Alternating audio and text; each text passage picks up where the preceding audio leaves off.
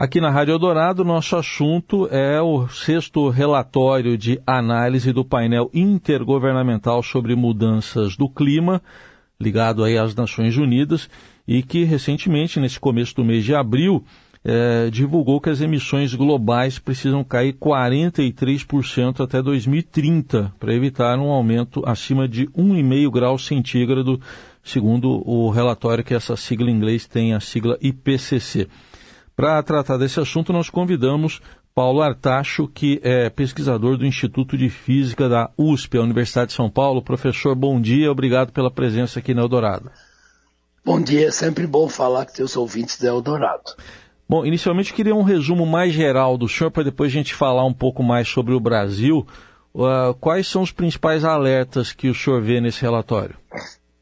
Olha, o, o, o, IPCC lançou três relatórios ao longo do último ano, cada um com mensagens muito claras para a sociedade de que nós precisamos reduzir em 40% as emissões de gás de efeito estufa até 2030, isso é só daqui a seis anos, e precisamos ser neutros em emissão de carbono em 2050.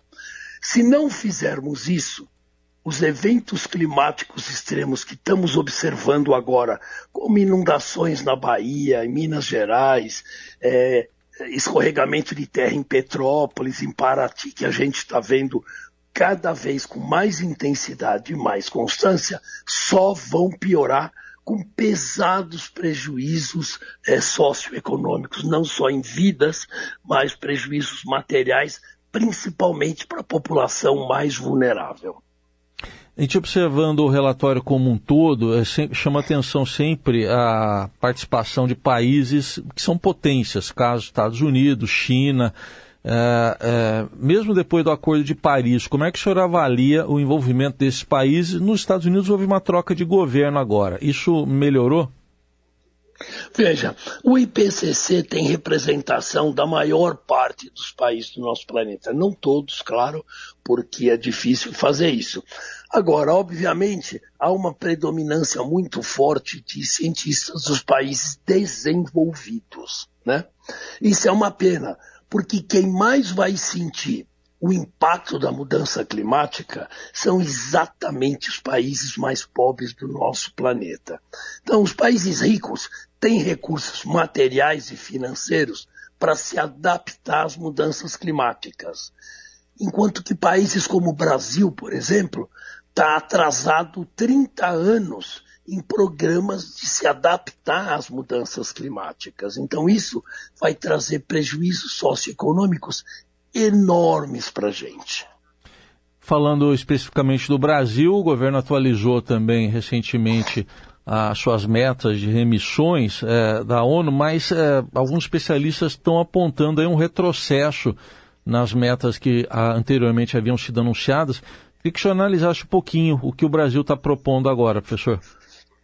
Sim, veja, o Brasil está propondo retrocessos atrás de retrocessos na questão ambiental. O atual governo brasileiro é o governo que, com certeza, mais foi inimigo da sustentabilidade, mais foi inimigo de reduzir é, desigualdades sociais, que são críticas para o enfrentamento das mudanças climáticas.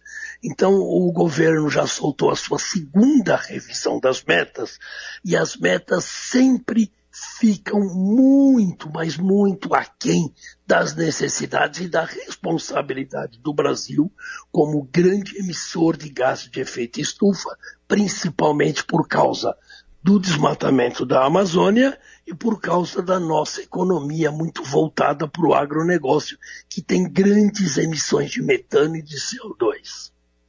Por exemplo, o Brasil está falando em reduzir em 37% as emissões né, a, até 2025, isso comparando com 2005, e, se compromete até 2030, que está aí, né? Está batendo na porta, como o senhor disse, com uma redução Sim. de 50% em relação a 2005. Não é suficiente? Veja, a questão não é só ser suficiente ou não. A pergunta é: nós temos políticas públicas que vão levar a que essas metas sejam cumpridas? E a resposta é não. ao mesmo tempo que o governo coloca metas, digamos assim, mais um pouco ambiciosas, ele não implementa medidas. Por exemplo, o desmatamento da Amazônia está aumentando consecutivamente de 20% a 30% a cada ano ao longo dos últimos cinco anos. Ou seja, não adianta você ter uma meta de redução de emissões se você não implanta mecanismos para que essa meta seja atingida. Então isso faz com que o Brasil perca ainda mais credibilidade internacional e isso, na verdade, é uma enganação em relação à população brasileira para fingir que você está fazendo alguma coisa para garantir um mínimo de sustentabilidade para o Brasil ao longo das próximas décadas. Isso não deve ser feito por nenhum país, obviamente. É, esse documento atualizado aí pelo Brasil também fala em neutralidade climática até 2050. Primeiro eu queria que o senhor explicasse assim para o nosso ouvinte, para os leigos, né, a neutralidade climática e se essa meta é factível. Sim, é, isso é extremamente importante. Todos os países têm que ter emissões líquidas de gases de efeito estufa iguais a zero em 2050. O que, que isso quer dizer? Você deixa de queimar combustível fóssil, por exemplo, eletrificando automóveis, é, colocando energia solar e eólica na geração de eletricidade e assim por diante. Né? Isso é possível, já temos tecnologia para fazer isso a custos favoráveis em relação à queima de combustíveis fósseis. O problema todo é você neutralizar a produção de alimentos. Hoje, a produção de alimentos é responsável por cerca de 30% de todas as emissões de gases de efeito estufa. Esses 30% de emissões é, vão, vão continuar ocorrendo, porque a população vai ter que continuar comendo. A grande pergunta é, como será possível neutralizar estas emissões. Isto ninguém ainda sabe como fazer.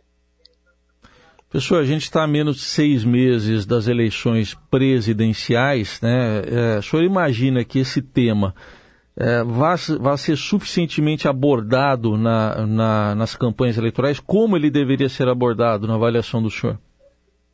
Olha, ele tem que ser abordado porque não existe país que tenha um futuro sem respeitar e preservar o meio ambiente e o clima do quais nós dependemos. O Brasil, esses relatórios do IPCC, eles mostram que o Brasil tem vulnerabilidades enormes para as mudanças climáticas.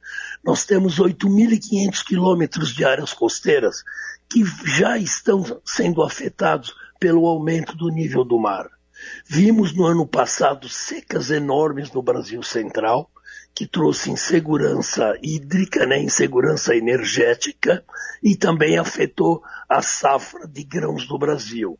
Nós temos uma região como o Nordeste, que se o planeta se aquecer 4 a 5 graus, vai se tornar uma região praticamente inabitável. Então nós temos vulnerabilidades fundamentais. Isto tem que ser enfrentado nas campanhas eleitorais é, deste ano, tanto a nível federal quanto a nível estadual e municipal.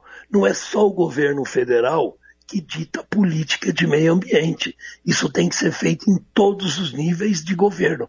E isso tem que fazer parte da plataforma de governo de todos os partidos e de todos os candidatos.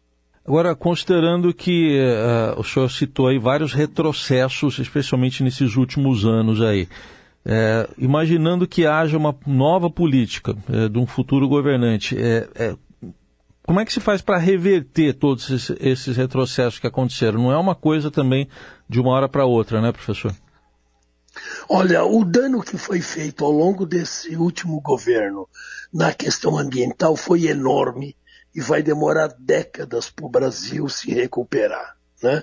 Então, por exemplo, a liberação sem critérios de agrotóxicos que estão envenenando os nossos rios, a permissão para que garimpeiros é, joguem mercúrio é, na, nos rios da Amazônia e particularmente em terras indígenas, vai demorar décadas para o Brasil recuperar.